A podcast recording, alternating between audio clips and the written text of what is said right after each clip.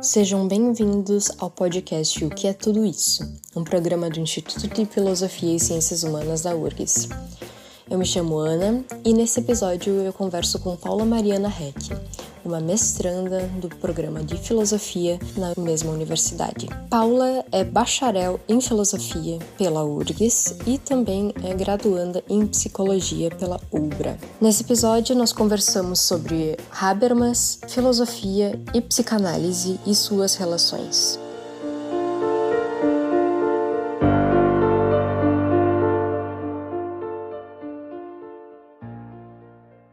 Bom, então, em primeiro lugar, muito obrigada, Paula, por ter aceitado o convite de participar no podcast. Uh, acredito que vai ser uma discussão bem interessante e muito obrigada por se fazer disponível. Eu que agradeço, Ana, pelo convite em participar do podcast e poder conversar um pouquinho sobre o que eu pesquiso, sobre filosofia e psicanálise também.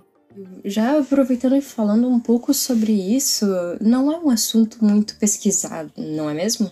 Sim, a, a, filosofia da psicanálise ainda é um campo de pesquisa que tem galgado seu espaço recentemente, né?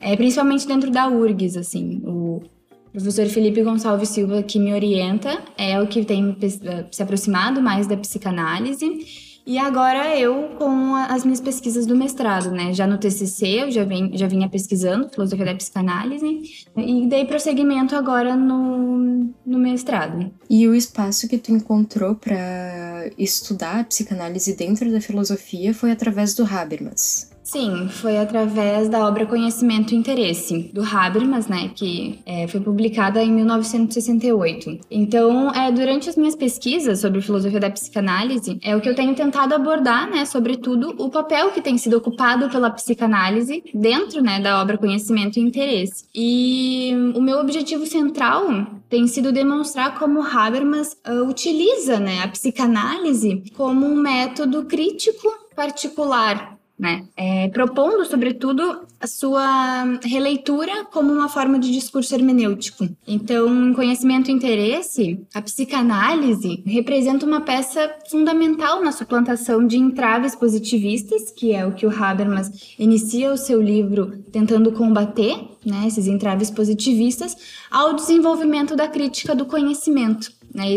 E, ah, assim a psicanálise consegue explicitar um tipo de interesse emancipatório que é inerente à identificação e superação né, de patologias sociais. Então, o Habermas ele tá fazendo uma filosofia da psicanálise ou ele tá meio que aplicando a psicanálise à, à filosofia? Como é que é exatamente essa, essa dinâmica que o Habermas tem com a psicanálise? Sim, o que o Habermas faz em conhecimento e interesse é abordar né, temas que são caros à tradição frankfurtiana, como a reflexão voltada à prática, por exemplo, é, a ideia de uma razão emancipatória e uma denúncia né, do positivismo e de formas patológicas de reprodução social, tendo, assim, por intenção, fornecer uma maior plausibilidade aos postulados da teoria crítica. E, e por isso, o Habermas ele se apoia nos pilares psicanalíticos né, postulados pelo Freud,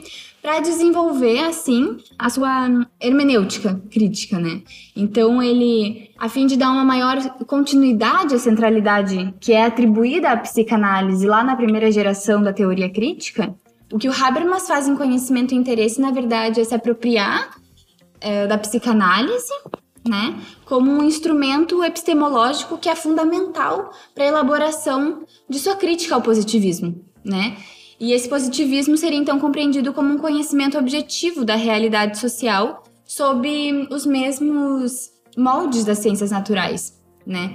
Então os conceitos que foram postulados pelo Freud, né, aparecem como um modelo metodológico cujo pilar de sustentação estaria no interesse de uma emancipação né? Que somente ocorreria através da autorreflexão que estaria amparado pelo diálogo entre analista e analisando. E essa emancipação, em momento algum, Habermas diz que é uma emancipação completa, né? Uma superação de, de traumas, de pontos de latência do, do paciente, né? Dos sujeitos. Em momento algum é uh, completa. Existe uma certa emancipação que se dá através do ato autorreflexivo. E só para entender um pouquinho melhor, o Habermas ele é um autor contemporâneo e ele tem uma vasta obra, né?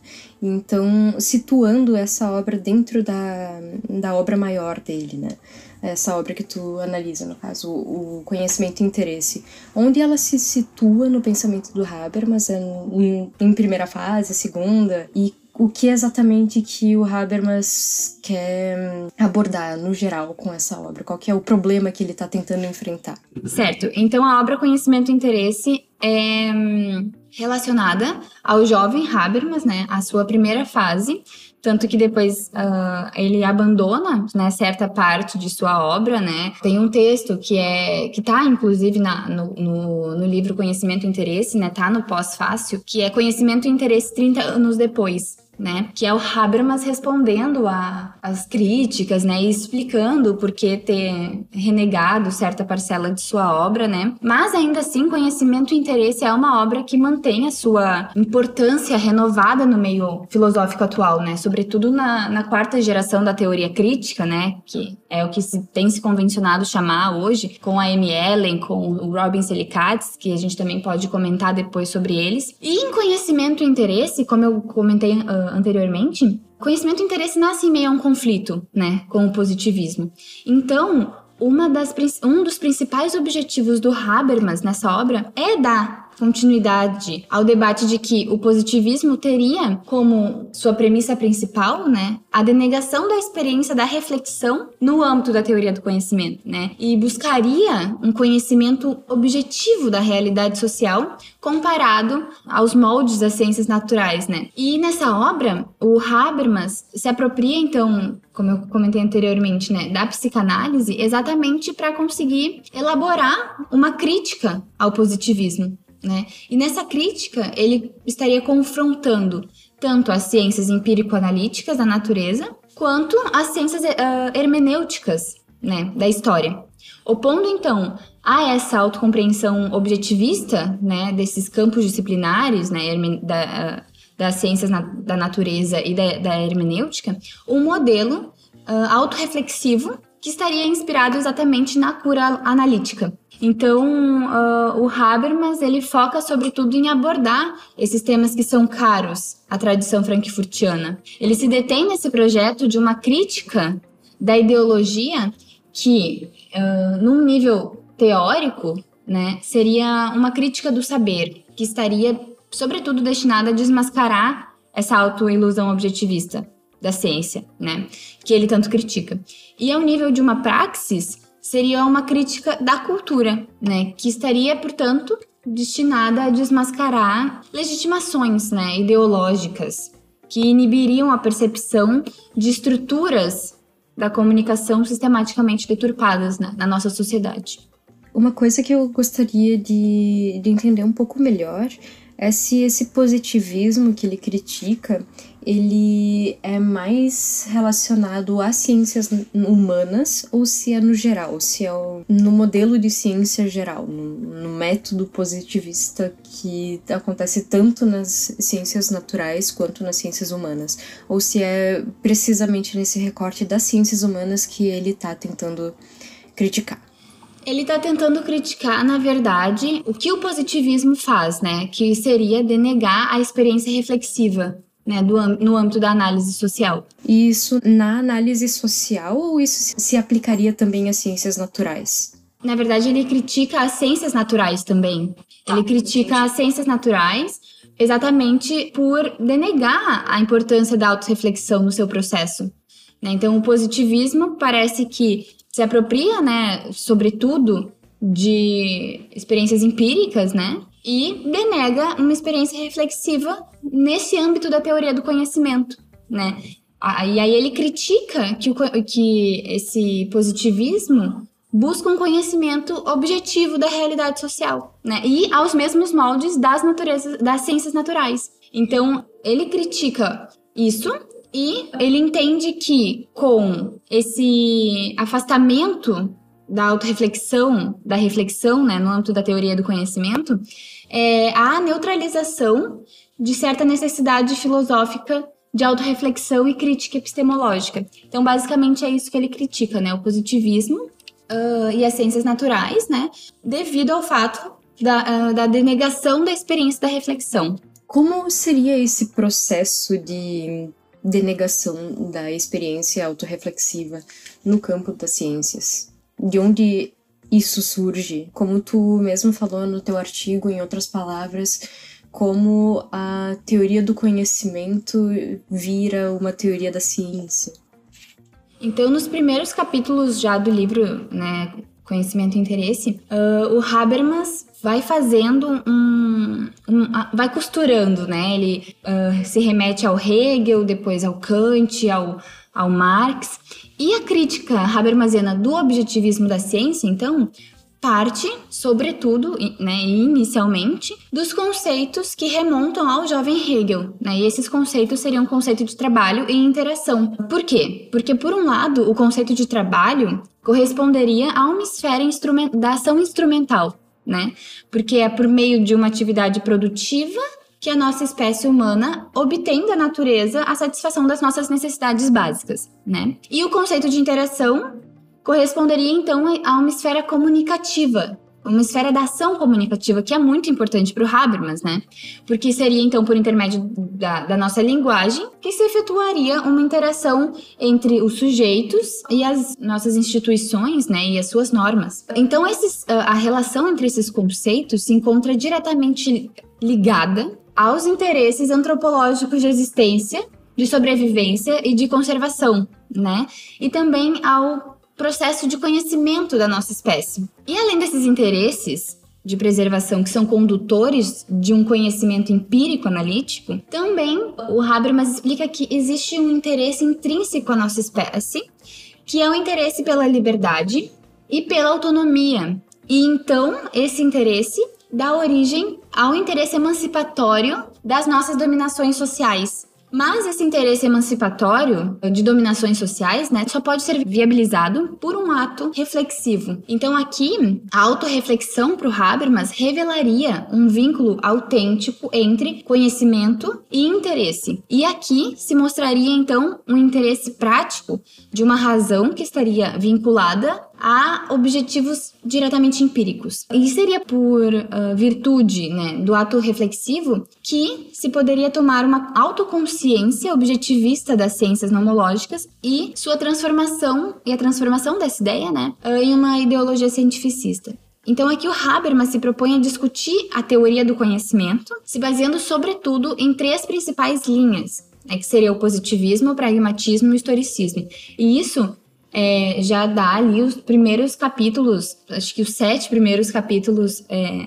do livro do Habermas, ele falando sobre isso, né? O positivismo, o pragmatismo e o historicismo. E aqui ele vai partindo então dessa pré-história do positivismo, né? No qual, como já foi falado, o objetivo maior seria excluir esse papel da reflexão, né? Nesse processo de construção do conhecimento. E isso se dá a partir de um processo esquemático que o Habermas faz, que vai desde o Kant até o Dilthey, né, a parte ali do historicismo, né, do, pragmatismo, passando pelo Hegel e pelo Marx, principalmente para conseguir descobrir essa conexão perdida entre o conhecimento e as, as condições transcendentais de um conhecimento possível. Então, essa é a principal importância do ato reflexivo é, na teoria do conhecimento do Habermas.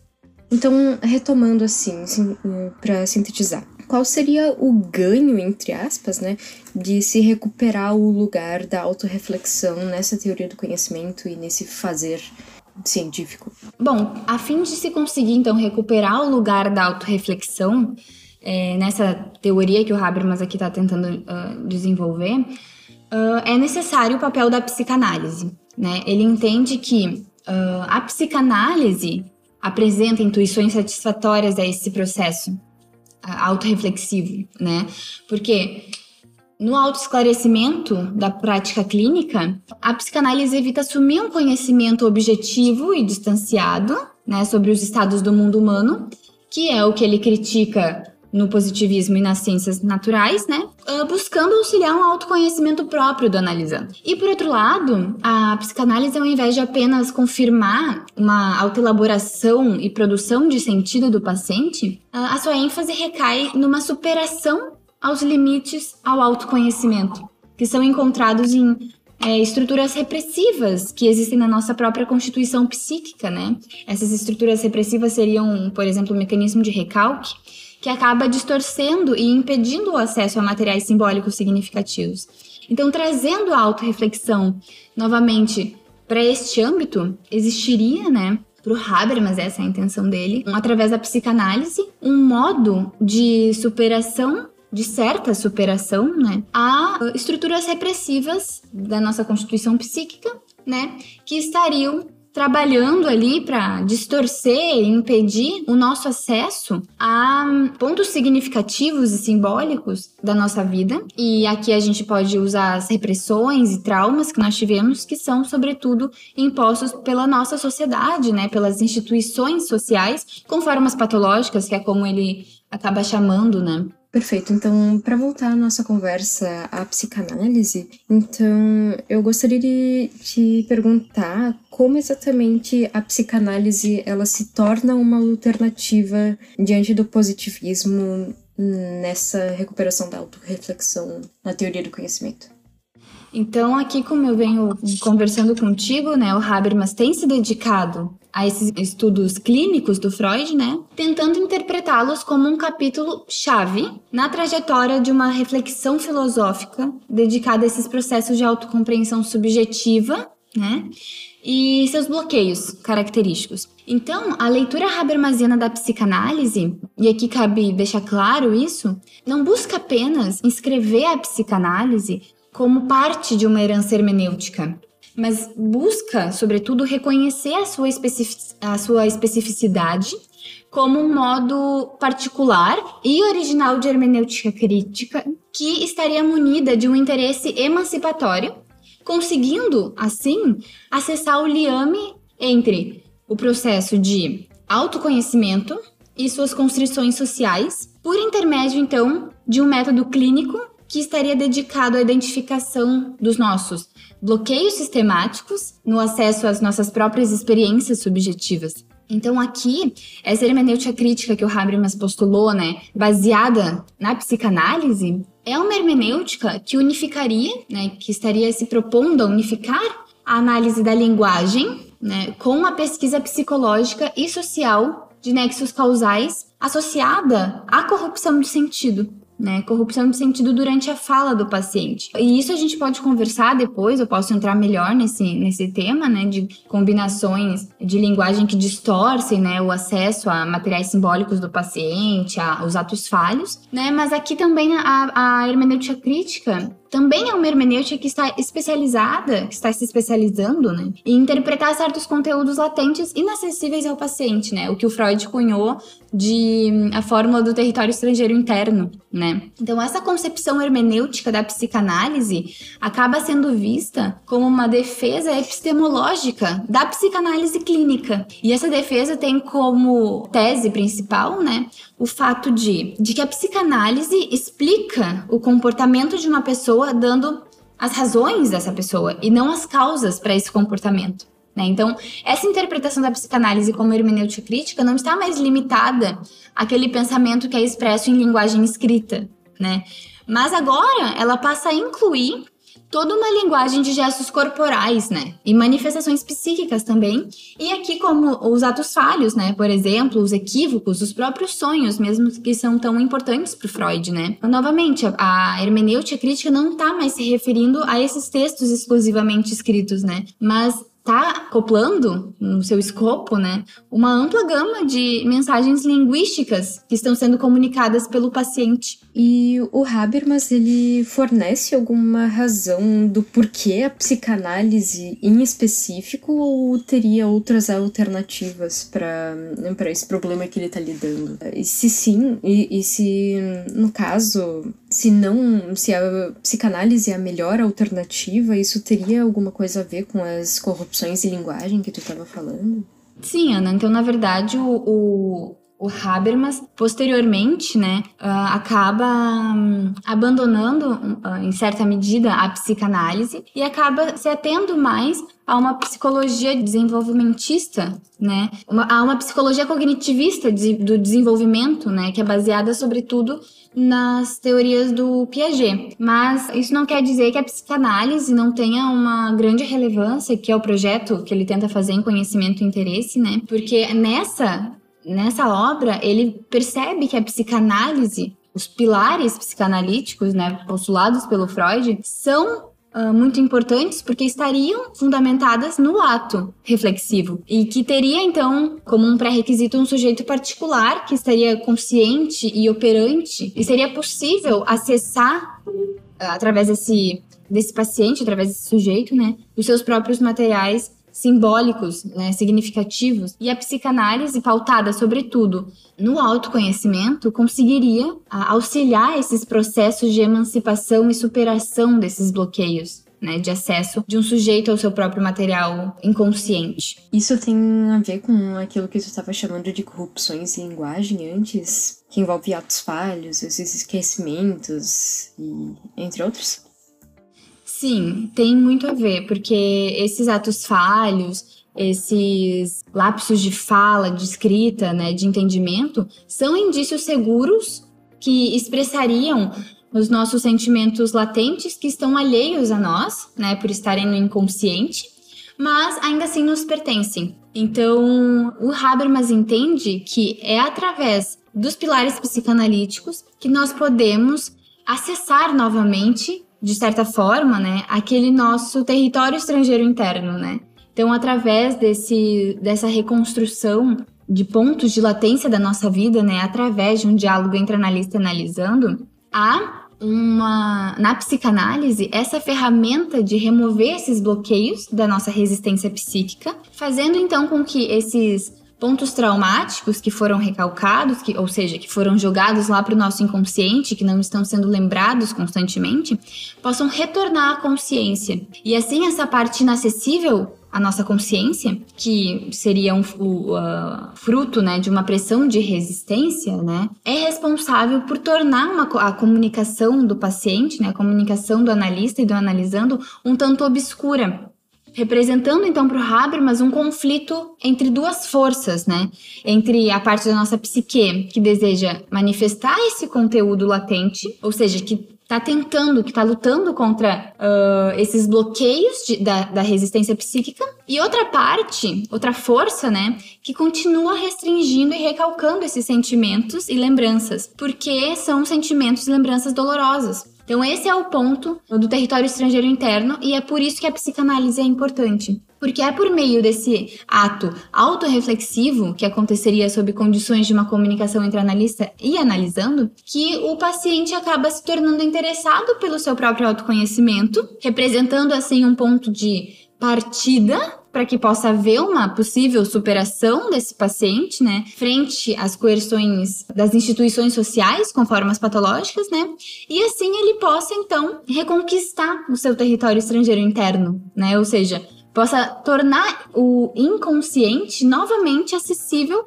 ao consciente, então, a psicanálise, nesse ponto, permitiria não apenas evitar esses limites tradicionalistas, né, que estão contidos na, nessa herança hermenêutica clássica, mas também oferecer orientações que são muito importantes para o desenvolvimento de um modelo de crítica social, que pode ser dirigido a inibições né, da autocompreensão subjetiva, né, e também dirigidas a patologias sociais de caráter intersubjetivo, né? Que aqui, então, portanto, são entendidas como essas estruturas da comunicação sistematicamente deturpadas. E o Habermas, ele vai se, se debruçar longamente sobre os escritos de Freud e ele meio que vai comprar a teoria toda da psicanálise para tudo isso?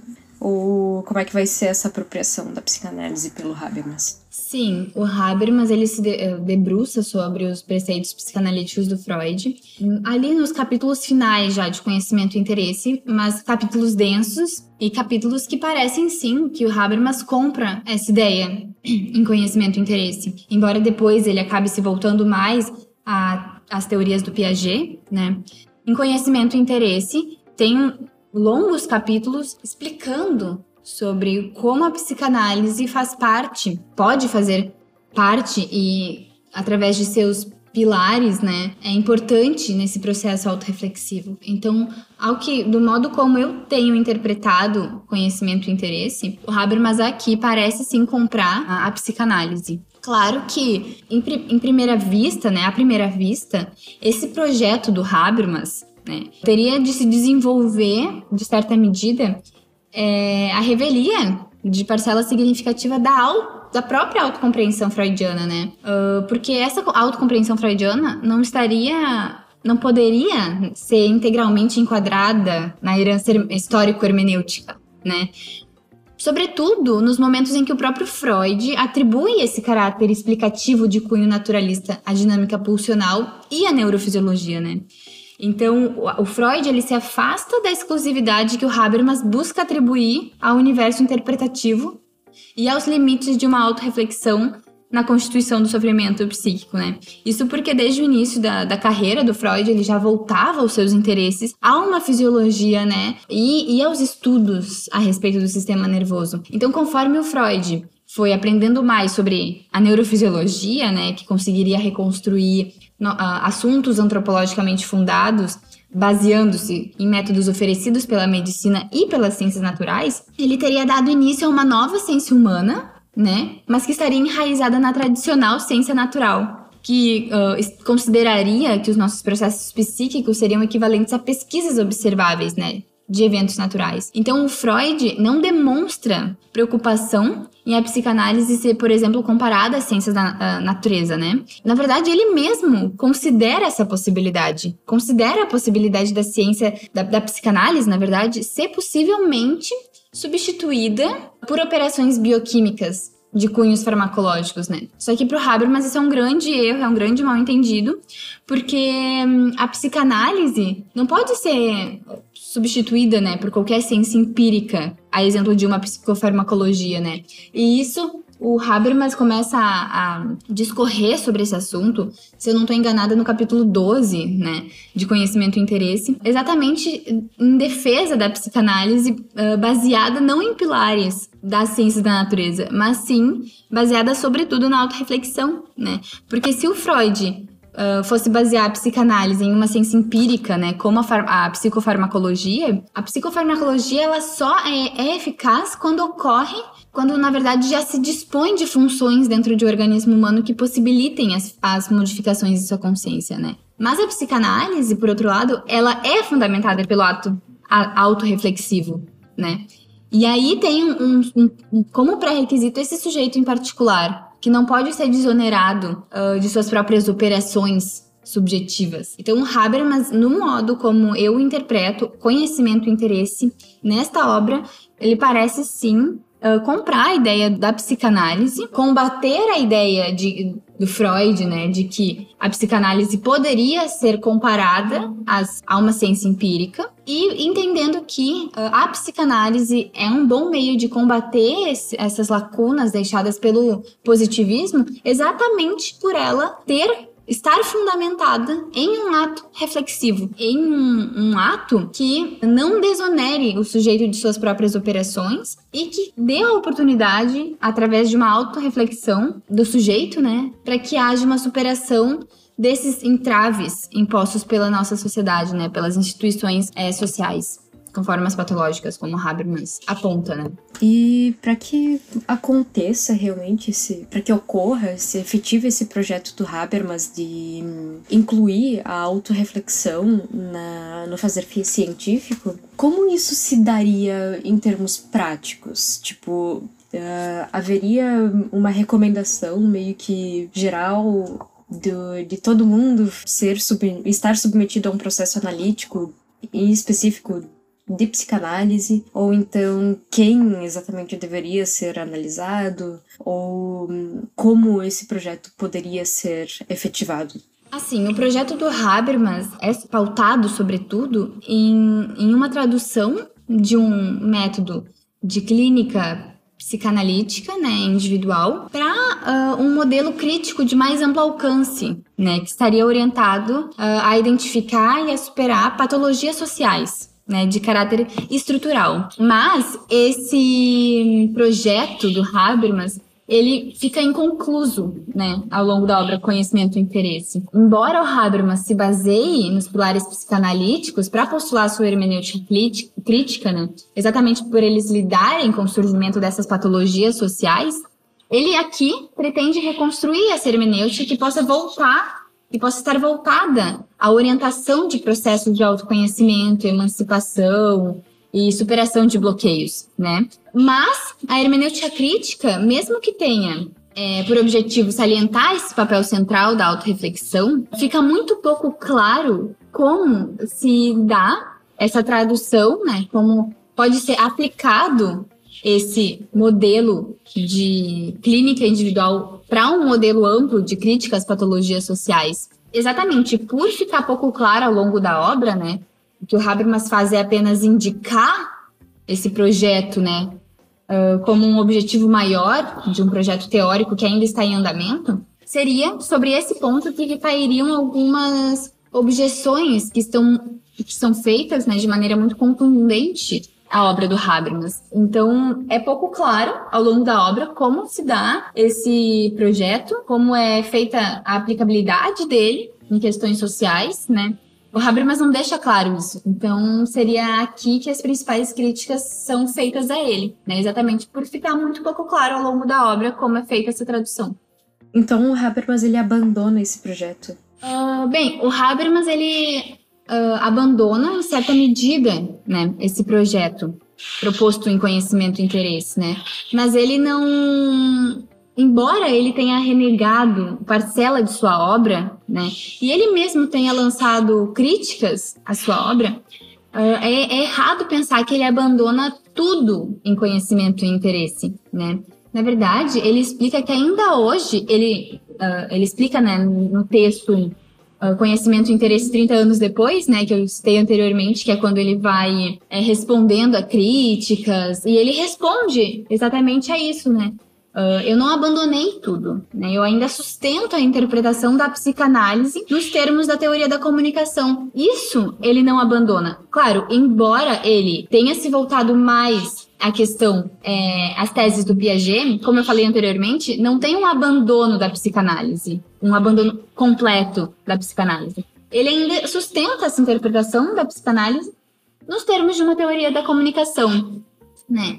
Então, nesse texto posterior a, a, a, conhecimento e interesse, né, as críticas a essa concepção, né, uh, interpretativa da psicanálise, seja por um aspecto metodológico, seja por parte daqueles teóricos, né, que se atêm a uma teoria mais ortodoxa da pulsão, que é o que o Habermas também fala muito, né, não convenceram ele suficientemente quanto às abordagens alternativas da interpretação, né? Como aquelas que são postuladas pelo Lacan, né? Então, Habermas, ele abandona, em certa medida, o projeto inicial dele, mas ele ainda sustenta uh, a interpretação da psicanálise nos termos da teoria da comunicação. Uh, e aí ele vai explicando nesse texto que essa derivação do modelo estrutural, né, que é o id, o ego e o superego, é, a derivação do modelo estrutural, né, dessas experiências específicas de um diálogo analítico, né, que estaria pautada entre analista e analisando, conduziu ele ao conceito de uma comunicação sistematicamente deturpada, né, que é muito importante para ele, né, sistematicamente uh, distorcida né? E a compreensão dialógica da autorreflexão, né, no sentido de um esclarecimento comunicativamente compreendido sobre os motivos inconscientes, acaba permitindo uma interpretação sociológica dos, me dos mecanismos de defesa, né, que eu citei anteriormente, como um recalque. E estes mecanismos de defesa convertem estes distúrbios interpessoais da interação uh, dos sujeitos, né, em um distúrbio intrapsíquico da comunicação do paciente consigo mesmo. E ele conclui esse texto dizendo que lamenta muito não ter conseguido testar as reflexões uh, sobre patologia da comunicação né, em investigações empíricas. Então, o Habermas não abandona completamente isso, este projeto, mesmo que ele tenha Uh, dado uma maior importância posterior né, às teorias do Piaget, ele ainda sustenta a interpretação da psicanálise. Então é muito legal deixar isso claro, porque às vezes as pessoas acabam criticando o conhecimento e interesse, dizendo o próprio Habermas abandonou tudo em conhecimento e interesse. E na verdade ele não abandonou tudo. Ele abandonou uma parcela, ele renegou uma parcela de sua obra, né? Mas a grande parte ele foi dando continuidade ao longo das obras posteriores, né? Principalmente sobre essa teoria do agir comunicativo que é tão cara ao Habermas, né? Uh, inclusive ele tem livros posteriores sobre a teoria do agir comunicativo, né? Que ainda é muito importante na teoria, nas teses dele, né? Nas teorias que ele busca postular. E mais cedo tu comentou que hum, alguns autores que criticam aquela parte de, da aplicação da psicanálise nesse plano que o Habermas tinha em conhecimento e interesse. Tu poderia falar um pouco mais sobre como são é, essa formulação de críticas e quais são os, os teóricos que a formulam? Bom, antes é, é, muito bom deixar claro, né, que mesmo que algumas críticas tenham sido feitas à teoria habermasiana, né, e algumas perguntas cabíveis não tenham sido respondidas pelo Habermas com suficiente exatidão, né? Conhecimento e Interesse é, inegavelmente, um livro que mantém sua importância renovada no meio filosófico atual. Então, uh, recentemente têm sido publicados diversos textos né, que têm apontado para o surgimento dessa nova geração de teóricos críticos, né, que eu falei mais cedo, que seriam a, a que tem convencionado chamar de quarta geração da teoria crítica, né? E embora o Habermas continue sendo uma das uh, principais referências né, aos integrantes dessa nova geração, há um certo consenso uh, de que ele não teria conseguido desenvolver um diagnóstico suficientemente complexo das patologias sociais, né? Uh, nenhuma teoria capaz de criticá-las adequadamente. E isso se torna mais claro uh, quando nós falamos sobre dar conta de carências que são identificadas nas obras do Habermas, né? E é aqui, portanto, que alguns teóricos tentam repensar os fundamentos da crítica social e elaborar a partir dele novos modelos de teoria crítica. Então, o Selicates, ele é um dos que defende o modelo habermasiano encontrado em conhecimento e interesse. Mas como tu me perguntou sobre crítica, né, sobre interpretações que critiquem né, a releitura habermasiana da psicanálise, eu tenho pesquisado essa controvérsia recente entre a Amy Ellen e o Robin Selicates, né? Ou seja, o Selicates ele uh, se apropria do modelo inicial habermasiano e defende esse projeto com algumas mudanças, mas defende. E a Amy Ellen, uh, no, no, livro bem recente, né, que foi publicado em 2020, que é Critique on the Culture, crítica no divã, né?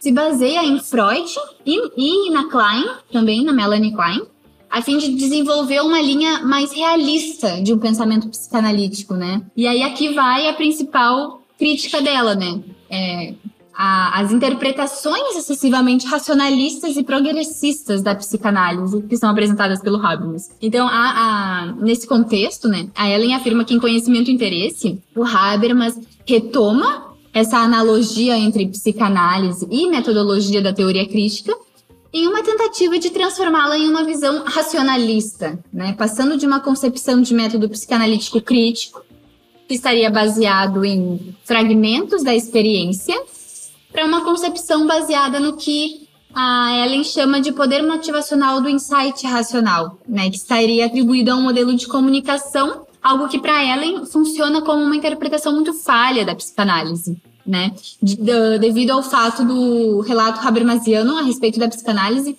priorizar conceitual e temporalmente o papel da interpretação linguística e do insight racional no processo de autorreflexão. Né? Então, para Ellen, no relato do Habermas, embora é, a psicanálise comece com um desejo sentido de mudança que impele os sujeitos né, a entrar na, na análise e pelo menos idealmente, né, leve a uma transformação prática das motivações do analisando, o trabalho transformador seria apenas feito por um insight analítico. Uh, em outras palavras, para o Habermas, a psicanálise funcionaria se e quando né, funcionaria por meio de um insight. E isso permanece sendo uma das principais críticas, se não a principal crítica da Ellen ao Habermas. né?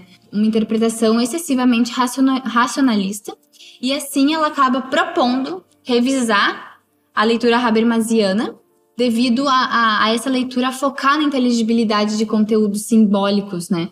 E na relação comunicativa distorcida. E assim, ela entende que o Habermas teria solidificado uma interpretação psicanalítica uh, unilateralmente racionalista. E isso, para Ellen, seria no mínimo problemático, né? É no mínimo problemático para ela uma concepção racionalista da psicanálise. Ela não leu Freud dessa maneira. O, o modo como ela leu Freud é, é que esse processo de análise para uma possível emancipação envolveria mais que apenas um conhecimento analítico, né? Para Ellen, para que haja essa emancipação que o Habermas tenta desenvolver ao longo de conhecimento e interesse, uh, a chave para isso, né, para Ellen seria se encontraria em um processo que pudesse possibilitar, ao analisando, experienciar o inconsciente que emerge aqui e ali, né? Que emerge pouco a pouco no nosso dia a dia, até conseguir incorporá-lo inteiramente ou é inteiramente, né, ao nosso entendimento prático. Não inteiramente, porque não é uh, não é incorporado inteiramente, né? Mas incorporado de uma maneira capaz de superar né, esses bloqueios ao acesso ao nosso inconsciente. Perfeito. E a contraparte dessa crítica da ML, tu mencionou que seria o Silicates. O que ele diria exatamente?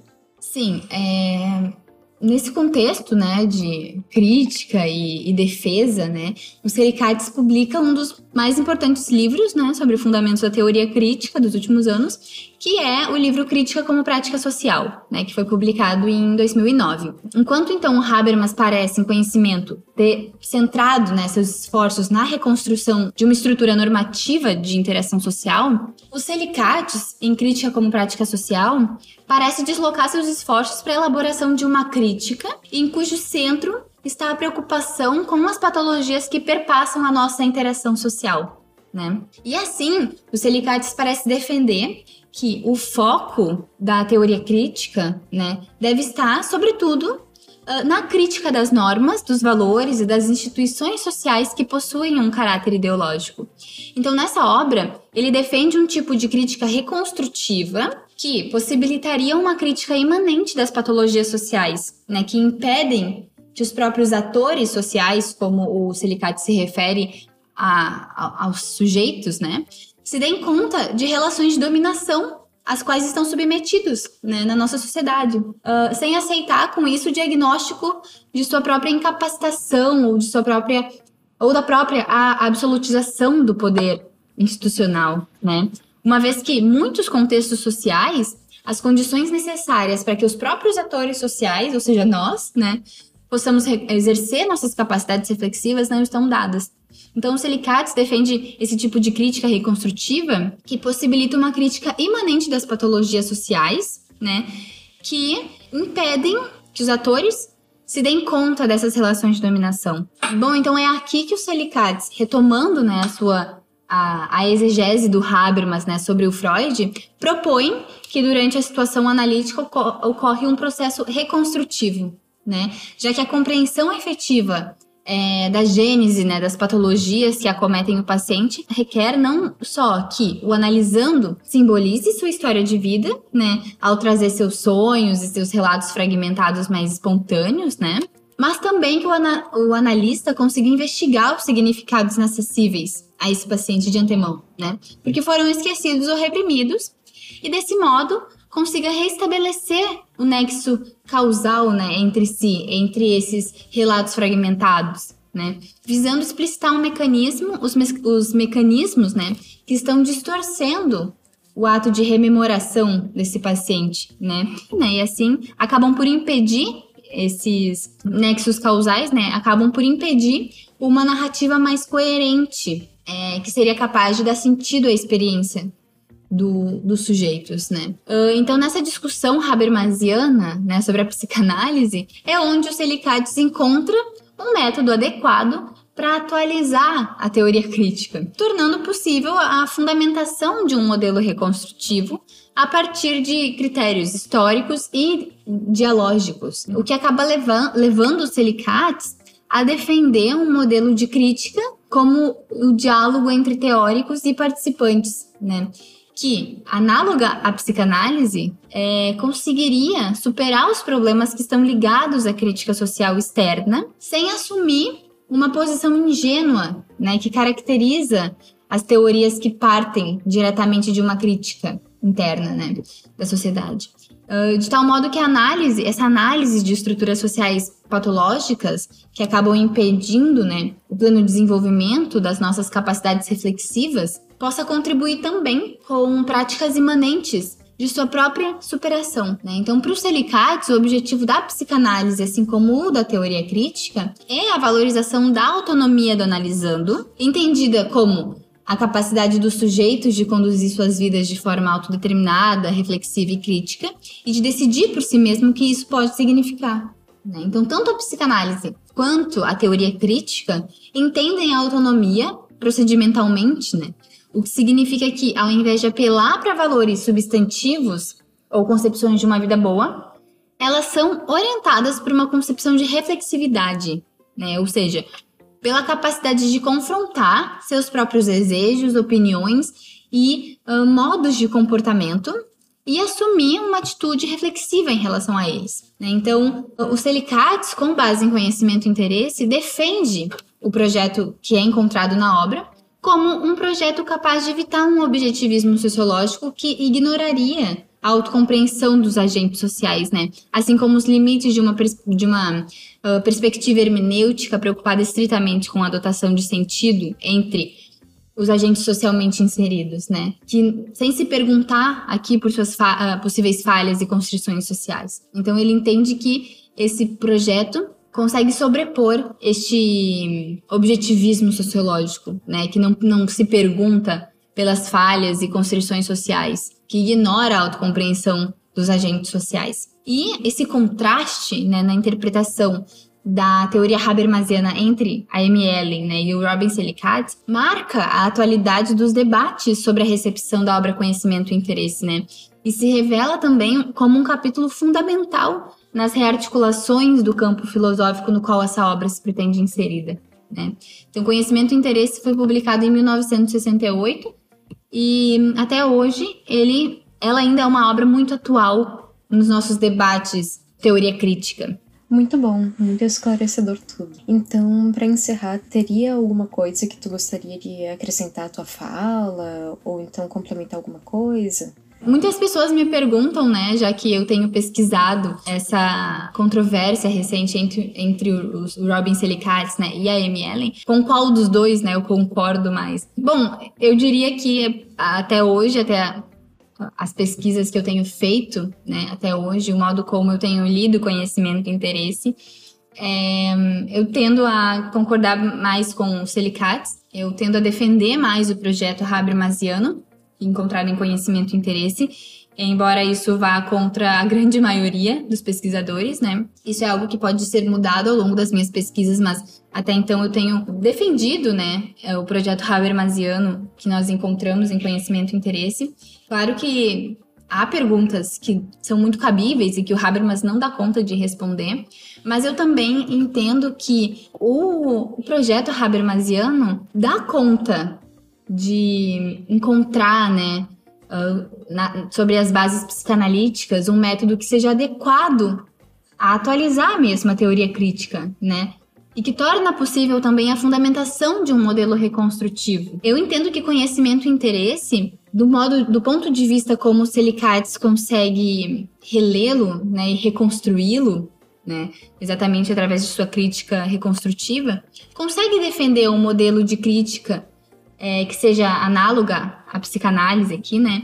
Que consegue sim superar os, os, de certa medida, né? Em certa medida, os problemas ligados à crítica social. É, e não assume, assim, uma posição ingênua. Então, eu entendo, eu, eu tendo a, a defender, por hora, essa, esse projeto que nós encontramos em conhecimento e interesse, né?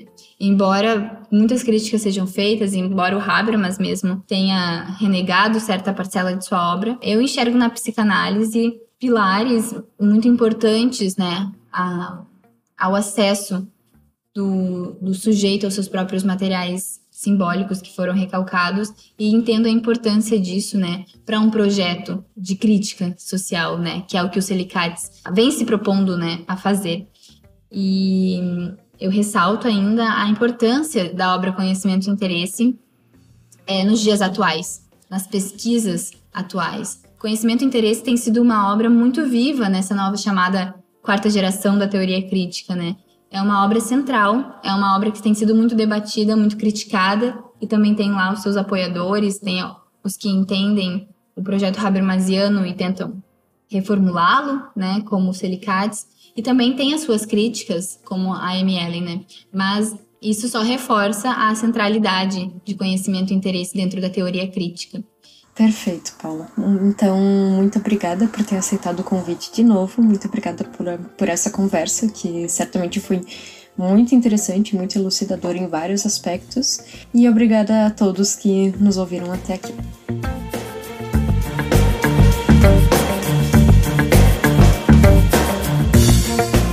Esse episódio foi editado por Joe Prats. Contato em arroba Joe Prats.